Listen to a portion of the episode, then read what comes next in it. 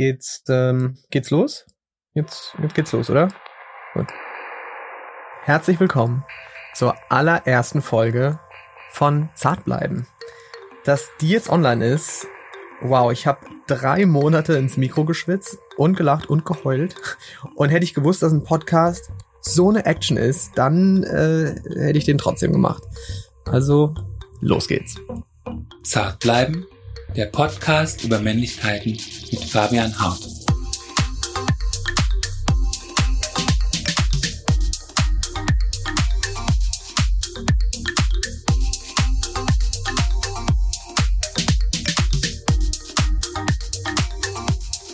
Mein Name ist Fabian Hart. Ich bin Autor und Journalist. Vielleicht kennen manche von euch das Neue Blau. Das ist meine Kolumne für Vogue Online.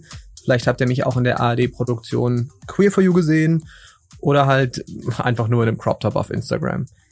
Egal auf welcher Plattform, meine Botschaft ist immer dieselbe. Die Geschichte vom Mann als das ewig starke Geschlecht die muss auserzählt werden. Das klingt schon mal nach der richtigen Ambition. Pro-Feminism, yeah. Ich höre euch nicken. Die 66% Frauen in Teilzeit, die dann auch noch 21% weniger verdienen als ihre männlichen Kollegen.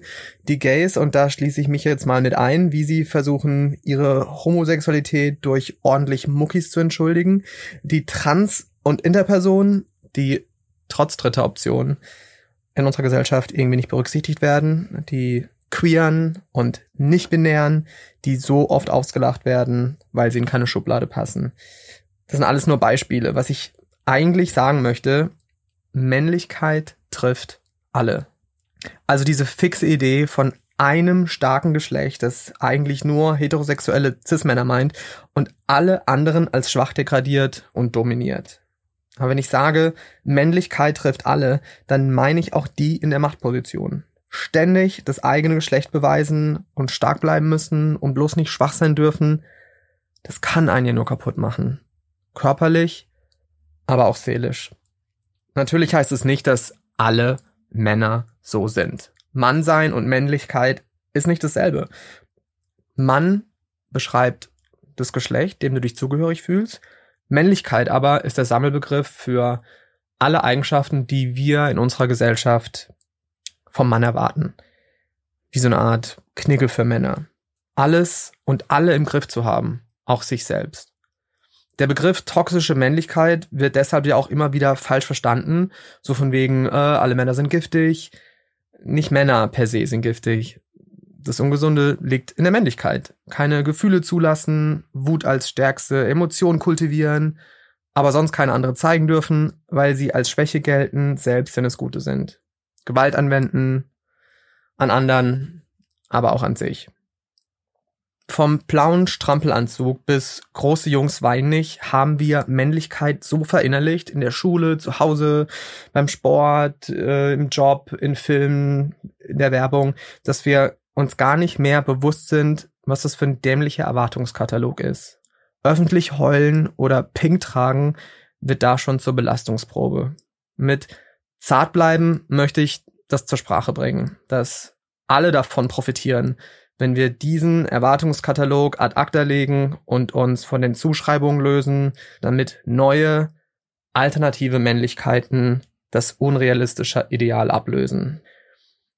Das würde für uns alle eine neue Freiheit bedeuten, die Person werden zu können, die wir wirklich sein möchten.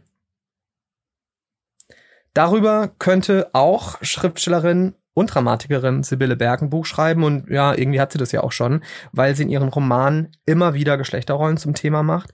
Sibylle und ich haben uns äh, vor ein paar Jahren auf Twitter kennengelernt, so vor zehn Jahren vielleicht. Und dann hat sie mich eingeladen in die Berliner Festspiele, oder sagt man zu den Berliner Festspielen, ähm, da hat sie ihr Buch vorgestellt. Vielen Dank für das Leben. Und äh, ja, das artete dann in so einen bergtypischen Happening aus mit Live-Musik, Cat Frankie, sogar Katja Riemann war da und Olli Schulz und ich habe eine Kurzgeschichte vorgelesen. Aber heute hier zur Premiere von Zartbleiben, da kommt sie ganz alleine. Bevor es jetzt aber losgeht mit Sibylle, geht's erstmal in die Werbung. Ich freue mich sehr, euch Dr. Hauschka als meinen Werbepartner für diese Folge vorzustellen. Aber ihr könnt euch schon mal an den Namen gewöhnen, denn dem, dem Dr. Hauschka und Zartbleiben sind für alle Episoden der Pilotstaffel ein Match. Und das sind wir wirklich, weil ich seit Jahren auf sämtlichen Plattformen über Pflege schreibe. Hardcare ist ein fester Bestandteil für mich geworden, nicht nur, weil ich immer wieder danach gefragt werde, äh, was ich selbst so verwende, sondern weil ich finde, dass gerade Männer durch Pflege Soft Skills trainieren können. Was tut mir gut? Was fühlt sich gut an? Fürsorge an sich selbst, Innehalten, Introspektion. Dieser ganzheitliche Ansatz trifft auch den Kern von Dr. Hauschka. Ich selbst benutze seit bestimmt schon zehn Jahren immer wieder die Melissentagecreme, weil das wirklich reine Natur ist. Aber dazu konkret später mehr. Dr. Hauschka ist 100% zertifizierte wirksame Naturkosmetik, ob Pflege oder dekorative Kosmetik, also von der Creme bis zum Concealer. Mehr zu meinen Favoriten gibt's aber später und jetzt, äh, jetzt geht's wirklich erstmal los.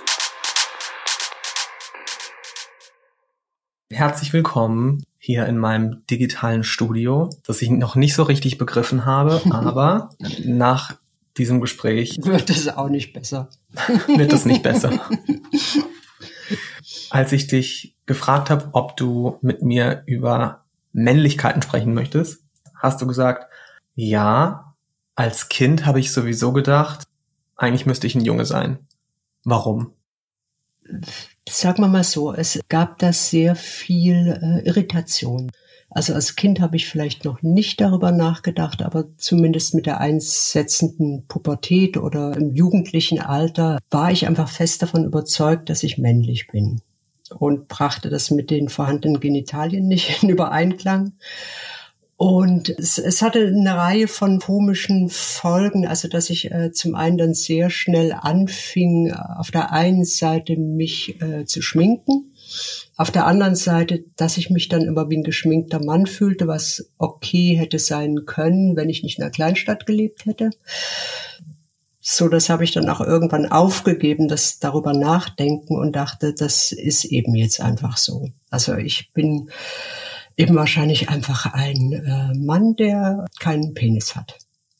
und äh, habe das Thema dann auch äh, beendet, weil ich dachte, okay, das ändert ja nur nichts, jetzt muss ich mal einfach äh, weiterleben. Wie äußert sich das? Du eigentlich sagst, ich könnte auch ein Mann sein. Was an dir ist männlich, was nicht weiblich ist? Dass ich lange, sagen wir mal so, es komisch fand, dass ähm, ich nicht so eine, eine tolle Frau bin. Also weißt du, auch wieder, wir reden auch wieder von Zuschreibungen, also so warm, weich, fürsorglich, der ganze Schmuh, den Frauen zugeschrieben wird, um sie äh, ruhig zu halten. Und auch kleiner zu halten. Kleiner und äh, ja, also es, äh, das haben wir jetzt gemerkt, irgendwie, weil gerade von, von äh, Stimmenschwierigkeiten hatten, dass äh, eben einfach die Stimmen von Frauen ja irgendwie äh, meistens höher sind, oft leiser sind und darum nicht ernst genommen werden. Also das ist ja auch eine Frau, die irgendwie lauter wird, ist dann sofort irgendwie hysterisch und bläh. Und Männlichkeit funktioniert ja über Abgrenzung und Ausgrenzung. Und es ist ja auch verwunderlich, dass eigentlich Männlichkeit die stete Ablehnung ist von allem, was wir so als weiblich festlegen. Wenn du sagst, dir wurde antrainiert oder du hast übernommen, dass du als Frau eine hohe Stimme hast, die vielleicht leiser ist und sanfter klingt, dann ist es ja mhm. für einen Mann herabsetzend, mit einer Stimme mhm. zu sprechen, die genauso ist. Das, das funktioniert ja, also du kennst dich ja in Amerika ganz gut aus, das ist da so wahnsinnig auffällig, ja. wo ich immer denke, Kinder, ihr kriegt alle irgendwann Kehlkopfkrebs. Also das ist äh, dort so im System drin, dass die Männer wirklich ihre Stimme alle weiter tief runterquetschen. Die Frauen sprechen alles so.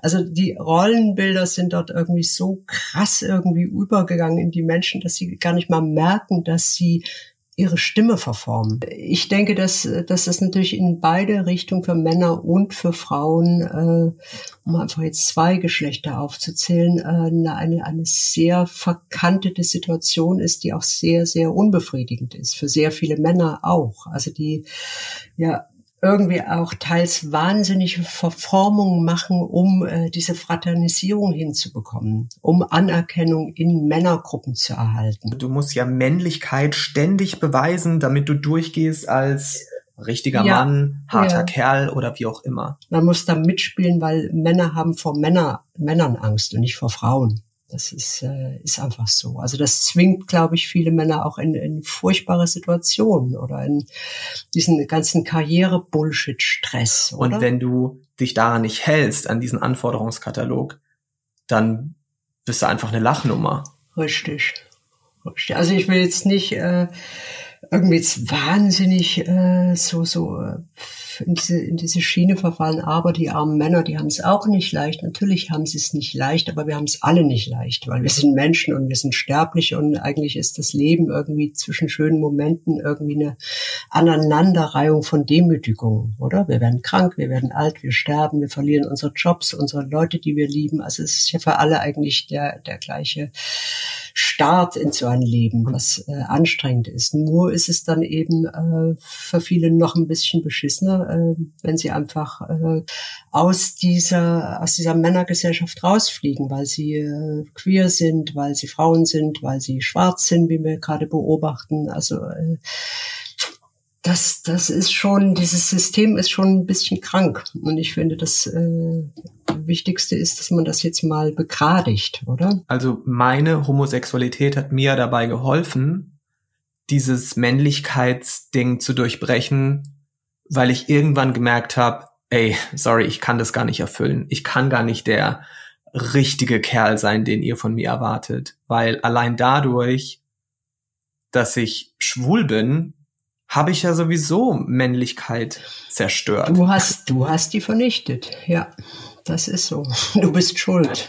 Du hast ja, so sagt man, in ganz vielen Ländern gelebt, unter anderem auch in Bulgarien, bis in der ehemaligen DDR geboren, bist nach Hamburg gekommen mit einer Erziehungsberechtigten. Und wo sind dir eigentlich die besten Männer begegnet bisher? das hat mich nie so interessiert. Also es war auch nicht Bulgarien, sondern Rumänien. Aber das ist ja ungefähr dasselbe. Ähm, ich habe, ich habe, das hat mich wirklich nie interessiert. Ich muss es dir gestehen. Und wo waren die besseren Menschen? Die, äh, die, in Zürich. Die, nein, die besten Menschen, die ich äh, getroffen habe, äh, vollkommen oberflächlich und ohne, ohne besseres Wissen irgendwie, äh, habe ich in Island gefunden. Also das, wenn da hast du wenn, auch gewohnt oder da, da warst nicht, du nur? Nee, da war ich nur. Da habe ich nicht gewohnt. Äh, wenn, Aber fast. Fast. Also wenn wenn Island Palmen hätte und warmes Wetter, wäre das einfach mein Land. Weil äh, dort äh, hatte ich das Gefühl, und wir wissen, Gefühle sind Bullshit, aber ich hatte das Gefühl von einer äh, sehr, sehr freien und relativ gleichberechtigten Gesellschaft dort. Aber jetzt sagt den Männern nicht, Gefühle sind Bullshit, weil die müssen ja erst im Ach, ersten Schritt müssen wir ja erstmal verstehen, dass es die überhaupt gibt, um dann zu begreifen, sie sind in vielen Momenten vielleicht doch nur. Ja, ich, ich weiß Bullshit. auch nicht, ich weiß auch nicht, ob es die, ey, Gefühle, Alter, ich habe keine Ahnung. Ich bin da auch nicht so gut drin. ähm, das, das Einzige, woran ich mich immer orientiere, ohne das äh, zu benennen. Also du merkst schon irgendwie, ich habe auch irgendwie non-binäre Status, die ich vielleicht habe, äh, nie wirklich hinterfragt oder erforscht, sondern irgendwie immer Handeln nach Lage gemacht. Äh, und äh, ich, ich würde nie so, so, so Gefühlsgespräche führen. Also du hast mich jetzt verletzt oder so. Ich habe doch keine Ahnung, wenn mich jemand verletzt oder dann sage ich irgendwie, der tut mir nicht, nicht gut. Ich weiß nicht, ob er mich verletzt hat. Einfach, ich fühle mich unwohl, also gehe ich. Und ich glaube, das ist aber für Männer und für Frauen wäre das vielleicht gar nicht so doof, wenn man äh, gar nicht versucht, das alles zu benennen und zu ergründen, sondern einfach äh, lernt zu gucken, wie ist einem wohl. Das klingt jetzt sehr naiv, aber man merkt das ziemlich gut. Also ich mache zum ersten Mal, ich bin jetzt Mitte 30 und mache zum ersten Mal in meinem Leben eine Therapie. Oh my God. Glaubst mhm. du, dass das gut ist? Willst du dir nicht Sehr bei mir, spannend. willst du dir nicht bei, bei mir fortsetzen, lieber? Ich ist ja auch schon ein bisschen Therapie mit dir hier. Du liegst schon, ne? Ich, ich lieg die ganze Zeit. Aber ähm, Und bist nackt, normal. Ja, ein, ein, ein Leinentuch Mhm. liegt, äh, Steht in der Luft. hängt über mir. Da mache ich ja gerade das genaue Gegenteil. Also da lerne ich zu verstehen, warum ich in gewissen Momenten abhaue aus Angst oder weil es weh tut. Aber was, was spricht denn gegen Weglaufen? Ist doch ein cooler Move. also was? Weil man dann ja Menschen verliert, vielleicht, die man liebt. Aha. Wenn du immer wegläufst, dann so, ah. bleibst du ja nie. Ja, aber wenn du, die richtig, wenn du die richtig liebst, dann bleibst du doch da. Oh, wir drehen uns im Kreis. Vielleicht werde ich doch keine Therapeutin. Okay. Du hast in deinen Romanen ja immer wieder auch Gender thematisiert. Wir haben vor ein paar Jahren zusammen einen Tag verbracht im Haus der Berliner Festspiele. Da kam dein Roman Vielen Dank für das Leben raus. Und die Hauptfigur darin ist Toto. Was war damals dein Background, diese Figur so zu schreiben? Naja, ähm, wollen wir mal sagen, bestimmt viel eigenes Erleben. So, also das, dieses, äh, sagen wir mal, dieses sich als Freak fühlen, wobei ähm, Als Nerd? als Nerd-Freak. Äh, aber auch so, äh, ne, weil es ist ja nicht, nicht grob autobiografisch oder so, sondern es ist einfach äh, sehr viel von erlebten Gefühlen drin, zum einen, zum anderen aber auch von beobachteten äh, Lebensentwürfen, die ich von Freak-Freunden kenne. Also Freak äh, ist, ist, muss man dazu sagen, ist bei mir absolut positiv besetzt. Äh, das äh, sind eigentlich für mich die Menschen, mit denen ich zu tun haben will. Also wirklich alle, die äh, nicht sich in, in Erwartung von anderen verhalten. Sagen wir es mal einfach so, sondern die einfach ihren eigenen Weg finden oder, oder aufgezwungen kriegen und den aber dann annehmen oder einfach äh, Menschen, die gegen das System äh, schwimmen, sagen wir mal so. Und äh, irgendwie war das so, so das Buch für mich wie, wie einfach ein Denkmal für alle, die äh, anders sind oder sich anders fühlen. Das war eigentlich so meine, mein Antrieb da. ist ja eigentlich was sehr optimistisches und was inklusives und trotzdem, ich habe in ganz vielen Artikeln radikalen Pessimismus wird dir als Stilmittel zugeschrieben.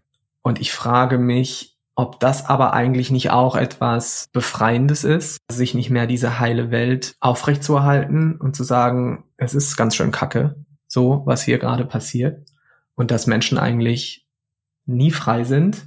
Also liegt darin Hoffnung in diesem Anerkennen, dass wir eigentlich scheitern? Ähm, ja, das ist, du kannst das Scheitern nennen. Ich habe vorhin gesagt, irgendwie, das ist Leben, das, das aus Demütigung besteht, die man eben mehr oder weniger beschadet überstehen kann und die alle mit dem gleichen äh, Ende fertig sind. Äh, das, das ist immer so, da musst du natürlich ähm, schauen, irgendwie, wer schreibt Kritiken und ist das überhaupt wichtig. Sind auch meistens Männer übrigens. Es, ja, ja, es sind meistens Männer und äh, nichts gegen Männer, die Kritiken schreiben. Es muss auch einer erledigen. Es ist ja auch schön, dass es überhaupt noch gemacht wird, wo eigentlich Bücher sehr äh, immer we weniger Relevanz haben, oder? Ähm, ich finde diesen Vorwurf des Pessimismus immer immer völlig Banane, muss ich sagen, weil äh, es, es, es interessiert mich nicht, irgendwelche geschönten Zustände zu beschreiben, sondern äh, die Zeit äh, zu erfassen versuchen, in der ich mich gerade aufhalte. äh, so wie du über deinen, deinen hübschen kleinen Hausgarten in Wanne-Eickel rausschaust, irgendwie ist da nicht alles in Ordnung. Und wenn du ähm, anders bist als eben diese, diese normativen Kleinfamilien, die irgendwie ordentlich arbeiten und Steuern zahlen und vielleicht kreuzunglücklich damit sind, weil sie stockschwul sind und lesbisch und was weiß ich, ähm, dann, dann ist das Leben sehr anstrengend für viele, die ein bisschen von dieser gesetzten äh, Norm abweichen. Und das ist die Realität. Und äh, mir macht es, äh, ich finde es für mich interessant, dem nachzugehen und dem nachzuspüren, äh, was ist eigentlich der Zustand gerade. Und äh, eben auch diese Ver Verbindung von fraternisierenden Männerbünden und Patriarchat und Marktwirtschaft und Neoliberalismus äh, und Diktaturen und Populismus, äh, das sind, sorry, aber zum größten Teil äh, von Männern gemachte Entwicklungen. Äh, wobei ich überhaupt nicht sage, dass Frauen oder Frauen oder queere Personen das anders machen würden. Äh, wir haben es nur noch nicht zeigen können, ob wir es anders machen. Aber man, man sieht ja jetzt auch schon durch Corona, dass Länder, die von Frauen geführt werden, Jacinda Ardern zum Beispiel, dass diese Länder richtig gut klarkommen mit, wie können wir mit der Pandemie umgehen. Und im Vergleich dazu sehen wir auch, dass Trump, Macron, Bolsonaro, dass sie über das Coronavirus sprechen, als müsste man irgendwie die Knarren rausholen und so eine Kriegslingo. Also eigentlich wird ja gerade schon bewiesen, dass Frauen zumindest momentan mit dieser Herausforderung besser umgehen als viele Männer. Ähm, ich, wie gesagt, ich, ich wäre da vorsichtig äh, mit Thesen, die wir irgendwie nicht empirisch belegen können. Ähm, wenn einfach die Hälfte aller Länder von Frauen regiert werden würden, könnten wir das sehen, ob das wirklich äh, funktioniert, ob da irgendein anderer aus der äh, zugeschriebenen Machtlosigkeit, ob da andere Ideen oder eine andere Empathie oder eine andere Weitsicht entsteht ich, mir wird immer schmuch, wenn ich sehe irgendwie, äh, es, gibt ja auch Frauen, die Investmentbankerinnen sind und äh, die genau den gleichen Bullshit machen. Also weiß ich nicht. Äh, ich ich wäre in jedem Fall dafür, dass man, äh, dass es interessant wäre, es zu sehen. Also wie wie würde sich die Welt ändern? Würde sie sich ändern oder ist einfach äh, die Menschheit oder die die Spezies Mensch äh, steht die einfach wahnsinnig auf ihr eigenes Aussterben. Könnte ja auch sein, dass wir so eine äh, eingebaute Obs Obsoleszenz haben, ja, dass wir einfach dass wir so, dass wir so gepolt sind. Hey, wir machen jetzt so lange, bis wir alle über dieser flachen Erde hinten runterrutschen ins Weltall und tschüssi. Und gleichzeitig sind progressive Veränderungen, ob das jetzt durch Social Media eine neue Sichtbarkeit für non-binäre Transmenschen, queere Menschen sind. Gleichzeitig ist es ja dann fast schon ein Ergebnis daraus, dass es Traditionalisten gibt, die sagen, was wollt ihr denn jetzt mit eurem neuen Leben oder mit einer neuen Weltordnung? Früher war alles besser. Klar, das, das, das, wird auch nie. Ist das so ein Pendel? Ist das so ein Pendelsystem? Also geht, schwingt das einmal so in die eine Richtung, ganz extrem, und dann ganz extrem in die andere Richtung, und wir werden uns irgendwann in ein paar Jahren in der Mitte auspendeln? es ist ja nicht so, dass nur wir Recht haben. Das ist also in vielen Sachen äh, haben wir natürlich recht, weil ich äh, glaube wirklich so an ein paar Grundsätze, dass äh, alle Menschen gleich sind, oder? Also das heißt aber auch, dass ähm, konservative Menschen auch Menschen sind. Und äh, wenn sie dann eben an Gott glauben und an traditionelle äh, Geschlechterrollen, dann ist das okay äh, was man, glaube ich, mittels Bildung irgendwann erreichen können müsste, wäre, äh, dass, äh, dass die Menschen irgendwie so klug sind, dass sie sagen, äh, ich glaube an einen Gott, ich bin Traditionalistin, ich äh, glaube an mein Hausfrauendasein, man, man soll die Kohle ran schaffen, mein äh, Mädchen wird rosafarben angezogen. Aber es ist völlig legitim und gleichwertig, wenn andere Menschen komplett andere Lebensmodelle haben. Das Problem dabei ist ja, dass bezogen auf das Thema Männlichkeit viele Männer ja nach dem traditionellen Männlichkeitsbild leben können, dürfen, sollen, aber mich nicht dann dafür zur Rechenschaft ziehen, wenn ich das nicht tue. Ich glaube, da hilft wirklich nur Unverdrossenheit und Weitermachen, weil ich, ich denke viel, also ich glaube nicht, dass äh, Entwicklungen pendelgleich immer hin und her schwingen und dass es auf jeden kleinen Fortschritt zwei Rückschritte gibt. Ich glaube da nicht dran, aber es ist Glauben und Glauben ist Bullshit. Ich beobachte einfach, dass äh, dass es ja für Männer und Männerbünde und das Patriarchat sehr lange, sehr relativ ungestört lief von paar ähm, feudalistischen Systemen und Folter und Kriegen und was, was sie eben so alles veranstaltet haben. Abgesehen äh, wurde diese Machtposition äh, eigentlich nie in Frage gestellt. Und dass das passiert, ist noch nicht sehr lange her. Also im, äh, im Zeitmesser der Menschenentwicklung ist, ist, ist wirklich eine relativ kurze Zeit. Und äh, ich glaube, mit der Beschleunigung, die wir gerade erleben, der exponentiellen, mit dem exponentiellen Beschleunigung, die durch äh, die Digitalisierung erfolgt und durch die, äh, dass die Welt immer kleiner zu werden scheint und äh, dass Entwicklungen so rasend schnell gehen, irgendwie sind einfach sehr viele Menschen überfordert. Und das äh, macht zu diesen, äh, bei Männern, das sind äh, leider wirklich vornehmlich Männer, die dann nach der guten alten Zeit, also so eine Nostalgie nach einer Zeit, die es nie gab, entwickeln. Erinnerungsoptimismus. Richtig, und eigentlich irgendwas, äh, sich, sich eigene Macht zu, zurückwünschen, die sie auch nie hatten. Das ist ja auch Bullshit. Es war nie gut. Es war äh, immer scheiße und wenn wir Pech haben, bleibt es auch immer scheiße, aber man muss ja versuchen, das zu ändern. Und äh, also ich, ich merke irgendwie oder beobachte viele kleine Entwicklungen, äh, die wirklich so, dass jetzt auf einmal in den Medien relativ selbstverständlich ge ge gegendert wird. Äh, ich sehe das jedes Mal und denke, cool, cool, wir haben was gelernt.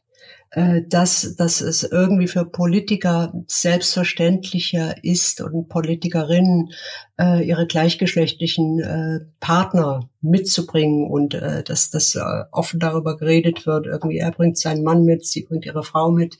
Das ist ein Riesenfortschritt. Das ist wäre für irgendwie 40 Jahren noch ein, ein Riesenaffront gewesen. Also muss man auch mal sagen, es gibt, es gibt positive Entwicklungen äh, es geht nur alles verschissen langsam.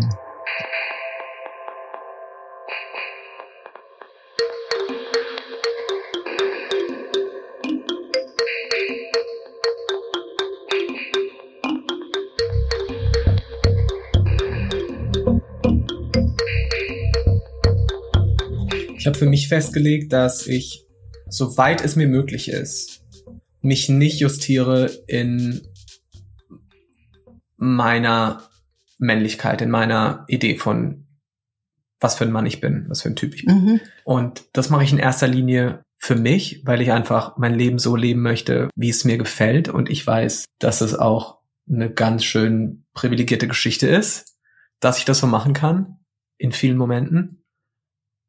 Auf der anderen Seite weiß ich auch, dass wenn ich über solche Themen spreche, beispielsweise mit meiner Nichte, die jetzt 14 Jahre alt ist, dass ich da etwas bewirke, was in der nächsten Generation einfach schon mal angesprochen wurde, was mir beispielsweise gefehlt hat. Mhm. Ich habe jahrelang gedacht, CSD ist einfach nur eine Party, die irgendwelche schwulen Leute feiern. Dass Klar. das mit Stonewall und Protesten in Verbindung steht, das war mir jahrelang überhaupt gar nicht klar. Und deswegen finde ich es wichtig, dass wir darüber sprechen damit die nächste Generation nicht wieder von vorn anfangen muss, sondern das schon mal mitbekommt. Ja. ja. I was the only gay in the village damals. Mittlerweile können wir uns so vernetzen und zusammenfinden wie noch nie zuvor, was ja grundsätzlich schon mal gut ist. Nur ärgerlich, dass dadurch das Leben nicht unbedingt leichter wird. Naja, auch, guck mal, ich habe heute irgendwie Optimismus-Tee getrunken. Irgendwie wird es ja doch leichter. Also die Anfeindungen gab es immer. Also ich finde dafür, dass die dir immer Pessimismus Da bin ich wahnsinnig gut gelaunt, du, ne? Du bist richtig gut ja, drauf. irre, oder? Nein, ich, ich denke wirklich, äh, Scheiße hätte es das mal früher schon gegeben, oder? Also so, äh, es, es hätten, hätten viele, viele junge Menschen vom Selbstmord abgehalten. Es äh, hätte vielen, äh, es hätte vieles so stark gemacht, gerade eben in dieser Zeit, wenn du, wenn du noch nicht richtig fertig bist und äh, einfach nur normal sein willst und äh, dir keiner hilft zu sagen, dass es dieses Normal eigentlich überhaupt nicht gibt. Also entweder sind wir alle normal oder oder, oder keiner, weißt du? Es ist ja äh, alles alles Bullshit. Und äh, ich finde das, von daher finde ich nach wie vor die Digitalisierung großartig wir müssen jetzt auch mal ganz demokratisch sagen, dass jetzt Menschen, die glauben, dass die Erde flach ist, sich finden können, ist auch cool. Weil die haben sich bestimmt ganz furchtbar, die, die haben sich, sich ganz auch. einsam gefühlt. Dachten irgendwie, ich bin der einzige Mensch, der weiß, dass die fucking Erde flach ist. So, jetzt können sie da drüber irgendwie äh, im Internet äh, flache, Witze, flache machen. Witze machen und Berechnungen anstellen und äh, ist doch großartig. Du hast eben gesagt, dass du schon merkst, also nochmal, um deinen Optimismus zu wiederholen, dass du schon merkst, dass sich viele Dinge zum Guten entwickeln. Inwiefern kannst du das auch als Schriftstellerin und Dramatikerin unterschreiben? Ist es einfacher geworden für dich als Frau in so einem Männerverein?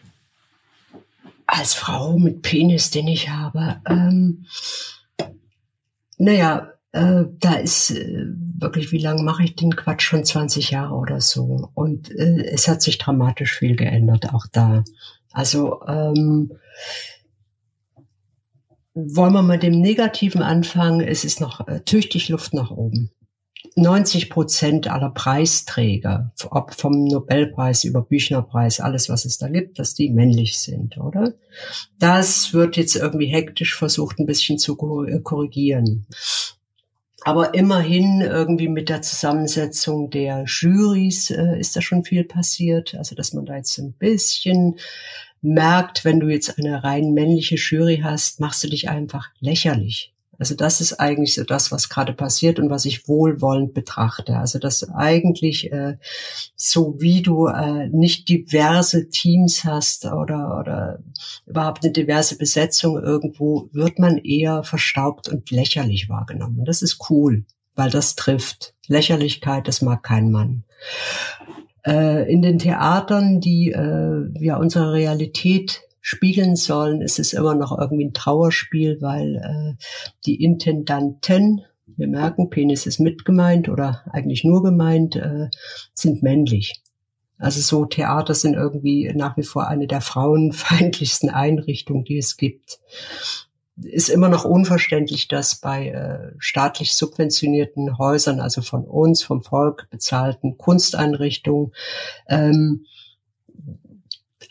80 Prozent irgendwie Männerdominanz äh, in Regie, Autorenschaft und, und Leitung bestehen. Das ist albern. Das ist auch lächerlich eigentlich, oder? Bei den Büchern tut sich, tut sich da mehr. Also als ich anfing irgendwie, äh, wurde ich so vehement gehasst, ähm, dass ich dachte, ops, was habe ich denn gemacht? Also habe ich irgendwie, habe ich eine Revolution angezettelt oder schreibe ich Bücher? Ähm, also Bei, wo, wann hat ab wann hat sich das äh, geändert? So ab Ende gut oder äh, oder nur noch viel später oder? Äh, nein, viel später. Das ist vielleicht irgendwie seit seit fünf Jahren oder so habe ich ein bisschen meine Ruhe. Äh, das das das ging richtig ewig lang. Also so diese äh, Texte, die ich dann irgendwann nicht mehr gelesen habe. Also das, das so ganz symptomatisch, dass äh, erstmal irgendwie äh, zwei Seiten über mein Äußeres geschrieben wurde, ehe es mal zum Inhalt kam, dass äh, Frauen nicht nur mir generell abgesprochen wurde, dass sie so etwas wie eine Erklärungshoheit haben, also dass wir sehr gut die Welt erklären können. Es wurde immer versucht, das runterzukochen auf was Privates, oder? Frauen schreiben über ihre, ihre Gefühle oder schreiben ihre Biografien oder ähm, während das große Ganze obliegt dem Mann. So, das äh, Wobei das ja so in der Poesie zum Beispiel nicht so ist. Es gibt ja die, historisch gesehen, die großen Dichter sind ja alle Männer. Ja, ja, klar. Äh, und, aber und die es erklären, gibt so wenige... die schreiben welthaltige Gedichte, ich bitte dich. Also. Bell Hooks, die äh, Autorin, Schriftstellerin, Aktivistin, hat ähm, dazu mal gesagt, dass Männer, das liegt daran, dass Männer eher Liebe erfahren, weil ihnen Liebe gegeben wird. Also Frauen geben Männern Liebe und deswegen können sie auch darüber schreiben, weil sie sie mitbekommen und ja erfahren. Und deswegen entsteht auch Sehnsucht nach Liebe, wenn sie mal nicht da ist. Aber Frauen erfahren so wenig Liebe von Männern. Ach und deswegen Gottchen, können sie ja. auch schwieriger darüber schreiben. Ja, fuck die Liebe. Also das ist, äh, ja, das ist Abteilung Zuschreibung wieder. Das ist, äh, Mhm. das, das ist äh, vollkommen uninteressant. Also es ist, glaube ich, wirklich äh, besser geworden. Ich glaube, das ist besser geworden, dass man jetzt durchaus Frauen irgendwie ohne sie, äh, also am Anfang, als ich rauskam mit den ersten zwei, drei Büchern, ähm, hieß es wirklich immer, sie schreibt nicht weiblich. Da dachte ich, what the fuck? Was ist das, oder? Äh, ja, nein, es ist, es wird ja auch irgendwie mit, mit dem Umbruch der Medien, also dass irgendwie eigentlich gedruckte Zeitungen auch ihren Status verlieren. Also es ist ja äh, fraglich, ob es irgendwie die Printausgaben noch lange gibt. Ähm, dann guck dir an irgendwie Zeitungen, was der Kulturteil ist. Gibt es denn das, die, das tolle allmächtige männergeführte Feuilleton? Gibt es das noch? Ist das noch wichtig? Äh, äh, die Zielgruppen, die ich so habe, äh, ich glaube nicht, dass die äh, sich in der Süddeutschen informieren. Weißt du, das ist, also es ist eh auch da im Wandel der, den, wo ich denke, es ist eher positiv. Also mit der Vielfalt von Online-Medien äh, ist eigentlich eine wahnsinnige Bereicherung gekommen. Mann, ich jetzt, so wollen wir mal negativ, wollen wir irgendwie mal negativ werden? Das ist ja nicht auszuhalten hier. Ja, du bist so gut drauf heute. Freut mich aber. Ich, ich, ich muss, muss gerade positiv sein, sonst äh, fange ich an zu heulen. Ich habe gestern irgendwie zu viel äh, CNN geguckt und geheult dabei. Das bringt nichts. Ja. Ich trinke ja kein Wasser, ich trinke ja meine eigenen Blut, Tränen, Blut, Blut und Urin, was Männer halt so trinken. was Männer halt so trinken. ähm, darf man Werke von Autoren, die sich als Arschlöcher entpoppt haben oder als toxisch in ihrer Männlichkeit, darf man die überhaupt noch gut finden? Da fragst du mich was. Also äh, guck mal, ich als äh, Also Woody Allen, darf man darf man Woody Allen Filme gucken Also noch? ich als fucking Flaggschiff der Toleranz ähm, würde sagen, sonst kannst du mal zum einen irgendwie äh, die, die, die ganzen Klassiker kannst du mal gerade irgendwie alle äh, wegrühren zu, zu 90 Prozent. Dann kannst du aber auch gerade die Theater schließen, weil äh, fast alle, alle klassischen Stücke, die ja nach wie vor hoch und runter gejudelt werden, äh, da finden Frauen irgendwie als Geliebte, als hysterische Tanten, als, als Nutten oder Mütter statt. Äh, Beiwerk. äh, Bei, Beiwerk als schreiende Megeren. Ähm, also Muse. es ist nach wie vor, ich finde, wer das sehen und lesen möchte, soll das tun können. Es hat auch viel Schönes gehabt. Äh, die anderen, die es lächerlich finden oder die sich einfach nicht dafür interessieren, haben ja inzwischen äh, andere Angebote. Zum Glück. So, warte, ich will noch was, ich will noch kurz was vorlesen von dir. Ähm, und zwar ist ja Totos Kompagnon Kasimir in deinem wundervollen Buch Vielen Dank für das Leben. Mittlerweile hast du ja 30 neue Bücher geschrieben. Ich Genau. weiß. Entschuldigung, dass ich da so 95.000. festhänge. Gerade Nerds retten die Welt und davor Grime, Brainfuck. Aber ich würde gerne was vorlesen aus Vielen Dank für das Leben. Und da hast du geschrieben, Kasimir war ein Mann, da blieben doch nur 70 Jahre, denn er würde wie alle Männer über seine physischen Verhältnisse leben, Krebs bekommen, Depressionen und dann wollte er verdammt nochmal die Möglichkeit haben, tot in seinem Pool zu treiben und von Angestellten, die immerhin ein Lächeln unterdrückten, gefunden und beerdigt zu werden. Ganz lustig, ne? Das ist ja schon eine sehr Verkürzt, verkürzte Darstellung. verkürzte, aber korre ja, korrekte Darstellung. wie gerade heterosexuelle Männer einer Generation, die jetzt äh, zwischen 70, 80, 60, 70, 80 ist, ähm, oftmals doch mit sich umgeht. Also dass sie eigentlich in ihrem Leben eher die Position inne hatten, für die Familie zu sorgen, das Familienoberhaupt zu sein, der Aggressor zu sein, der Versorger, dass sie dabei völlig vergessen haben, sich eigentlich auch um sich selbst zu kümmern und herauszufinden, ey, was tut mir eigentlich gut? Und meine Idee von Männlichkeiten, und deswegen heißt ja auch der Podcast so, über Männlichkeiten, stellt ja eigentlich schon mal Männlichkeit in Frage, weil es gibt ja nur eine traditionelle Männlichkeit. Aber dass die Hoffnung ja darin liegt, den Fürsorgeanspruch auch an sich selbst zu verwirklichen war das Frage, Fragezeichen jetzt? Nee, das, da sinniere ich gerade so drüber. Ah, das ähm, ich sinniere noch. ist es aber nicht tragisch, dass es ja genau, also ich meine, du sagst, es ist witzig, aber ist es nicht tragisch, dass es genau diese Männer gibt? Nee, das ist natürlich lustig. Man kann äh, lustige Sachen schreiben. Äh, aber eigentlich ist das auch eine, sind das Menschen, die unser Mitgefühl verdienen. Also es ist auch irgendwie jetzt nicht, aber die armen Männer, weil äh, sie machen natürlich auch viel, viel Scheiße, wie du gerade sagtest, irgendwie viele Männer haben auch von ihren Müttern, muss man sagen, von den Müttern und Vätern eigentlich das nur gelernt, was die von ihren Müttern und Vätern gelernt haben.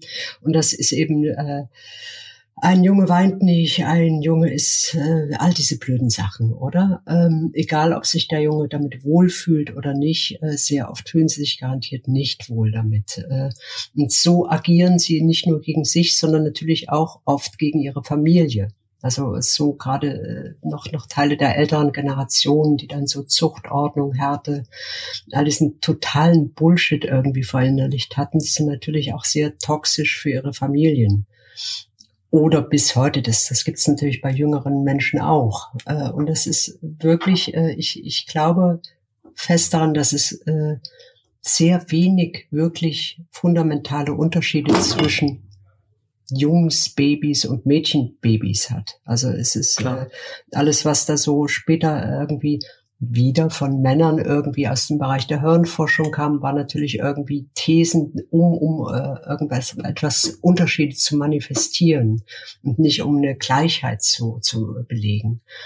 Und äh, ich denke, dass äh,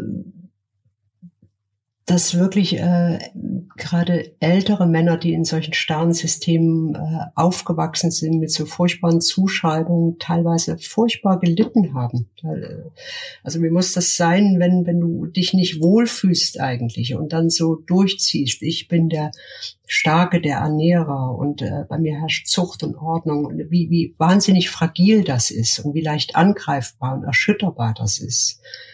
Ähm, also ich setze auch da irgendwie eine große Hoffnung wirklich auf, auf äh, die kommenden Generationen, die, wo das aufweicht langsam. Also Aber gibt es für die, die noch da sind, mit denen wir auch teilweise konfrontiert sind, weil sie unsere Väter sind oder unsere Chefs, noch oder, Chefs, Verlagschefs oder, oder ähm, Regierungschefs, Intendanten, Intendanten, Regierungschefs, wie auch immer. Mhm. Gibt es für die noch Hoffnung oder müssen wir einfach warten, bis die aussterben? Nee, ich glaube, ich, ich glaube wirklich an den Prozess. Ich glaube erstmal äh, ja auch gar nicht so so furchtbar an an Unterschiede im Alter. Also ich glaube nicht irgendwie, dass es auch entsteht ja gerade so ein Generationskonflikt, der auch wieder befeuert wird, einfach um äh, Bevölkerung zu spalten, weil irgendwie gespaltene Bevölkerungen gut regierbar sind. Äh, ich glaube einfach, dass es natürlich irgendwie saudumme junge und saudumme alte Menschen gibt. Und da kann man auch nichts machen, die sind einfach doof.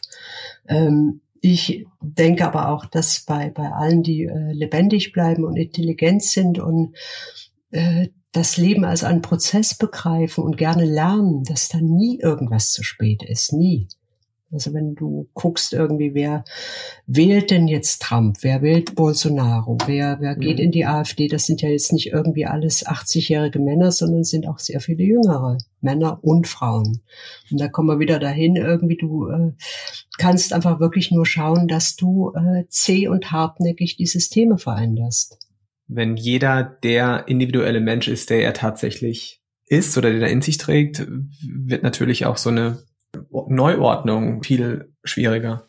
Ich, ich, ich denke, also darum sind ja, glaube ich, auch äh, queere Menschen äh, so eine Bedrohung. Weißt du, also darum sind die so eine Bedrohung. Queere Menschen und Frauen sind eine Bedrohung für äh, Diktatoren, für, für Populisten, weil die tragen immer den Herd der, der Unruhe in sich. Das ist, die wollen sich nicht einordnen lassen, die hinterfragen, die erfinden neue, neue äh, Wege und neue politische Aktionen. Und das ist immer eine Gefahr. Darum irgendwie wird, wird es ja irgendwie in den äh, bei den neuen tollen Diktatoren in Ungarn und Polen und äh, bei unserem Freund Putin so rigide verfolgt. Und äh, das ist immer sehr, sehr gefährlich. Und da muss man sich immer fragen, warum ist das gefährlich? Und das ist ja auch cool, das heißt irgendwie, wir haben eine Macht habe jetzt gerade irgendwie ein äh, so ein Hacker-Kollektiv, die äh, lieg, liegen einfach äh, im Sinne der absoluten Transparenz von Journalismus, liegen die irgendwie alles, was ihnen unter die Nägel kommt irgendwie. Ja. Sowas wie Herr Assange, nur einfach äh, mit sehr vielen äh, nicht-binären Personen. Äh, mhm. Und da entsteht irgendwie eine wahnsinnige Macht im Journalismus einfach, wo einfach äh, der auf Transparenz basiert. Also und das, da sehe ich irgendwie ein wahnsinniges Potenzial, dass man ja dieses System, das von Männern teils erfunden wurde, gar nicht bedienen muss vielleicht, sondern sich äh, seine eigenen neuen Systeme baut. Und die auch wiederum gar nicht aufhalten können, dass es neue Strömungen gibt, weil sie sie gar nicht verstehen oder zurückhalten können. Zum Beispiel. Ja, man. Hallo, der kleine Optimisten-Podcaster. Das, ja, ich nenne, ich benenne das noch kurz um. okay. Okay, ähm, gut, wir haben das äh, alles Das geklärt. haben wir. Soweit.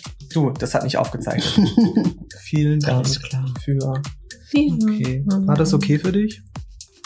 Ja, Schatz. War ich, war ich gut? Wie war, wie fandst du mich?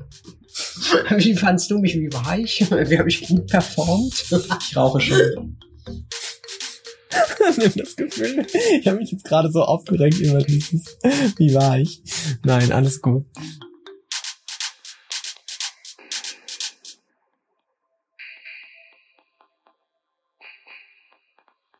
Ja, wir haben das natürlich dann doch nicht umbenannt. Also wir sind hier immer noch bei Zart bleiben und einmal im Interview, nach einem Interview mit Sibylle Berg, von ihr auch noch Schatz genannt werden.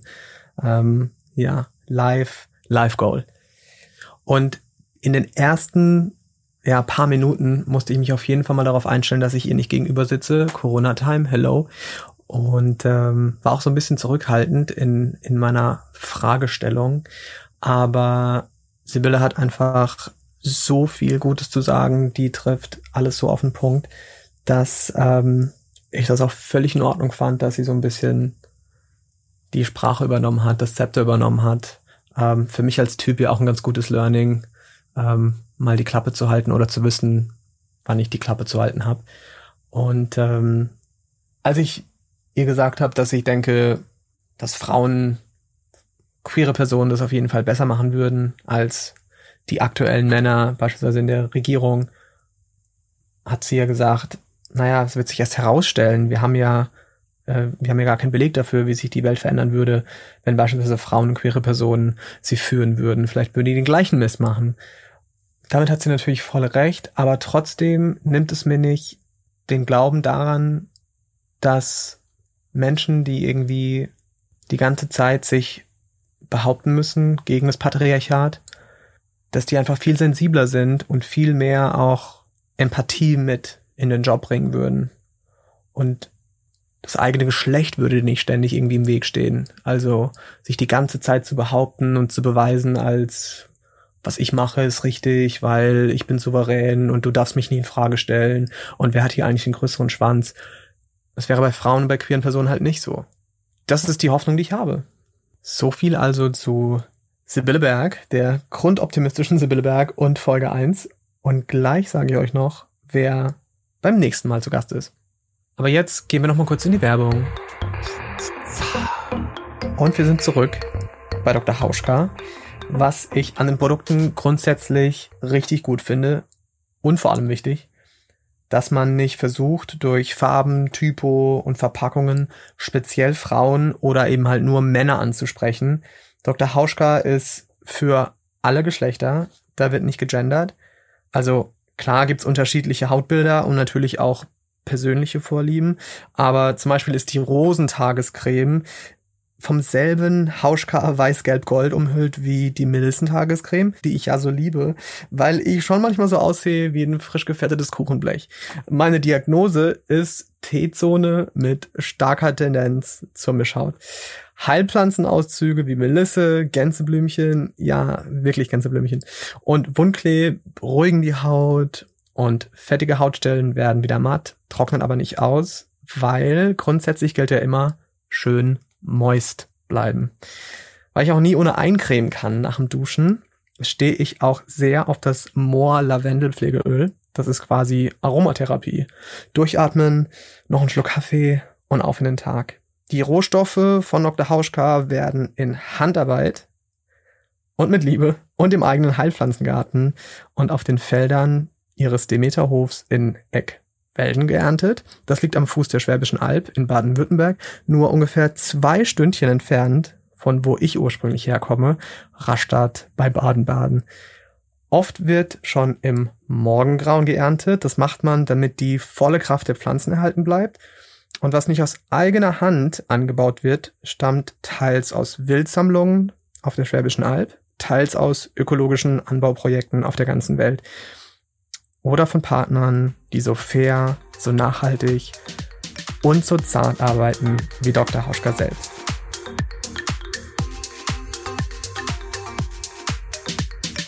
Yay! Das war die erste Folge von Zartbleiben. Ich bin jetzt natürlich gespannt, was ihr so sagt und möchte euch anbieten, selbst in die Konversation einzusteigen. Schreibt mir gerne via zartbleiben at fabianhart.com zartbleiben at fabianhart.com. Persönlich erreicht ihr mich auch auf Instagram, einfach at fabianhart. Wenn euch die Folge gefallen hat oder ihr einfach nur wissen wollt, was da sonst noch so kommt, dann würde ich mich natürlich freuen, wenn ihr Zartbleiben auch abonniert. Ihr findet mich überall da, wo es Podcasts gibt, bei Spotify, Deezer, Apple Podcasts, nur so zum Beispiel. Hinterlasst auch gerne einen Kommentar und am allerliebsten natürlich eine gute Bewertung. In der nächsten Folge plädiert Moderator Tarik Tesfu für die radikale Abschaffung von Männlichkeit. Und welche Rolle dabei das Tanzen spielt, wird äh, ja dann auch klar. Die Kontakte und Infos zu meinen Gästen findet ihr übrigens natürlich auch in den Show Notes zum Podcast. Bis zur nächsten Folge. Bleibt zart. Euer Fabian Hart. Zart bleiben. Der Podcast über Männlichkeiten mit Fabian Hart. Der Titelsong von Zartbleiben heißt übrigens Dark Water und ist von Ben Ross Davis. Zartbleiben ist eine Achtung Broadcast Produktion.